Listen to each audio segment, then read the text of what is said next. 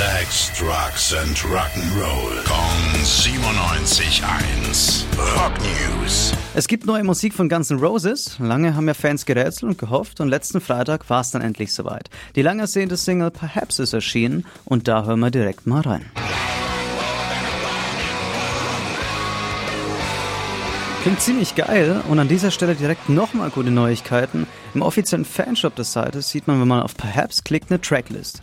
Und da ist noch ein Song und der heißt The General. Und das ist wahrscheinlich die nächste Single, auf die wir uns dann freuen können. Rock News: Sex, Drugs and Rock'n'Roll. Kong 97.1. Frankens Classic Rocksender.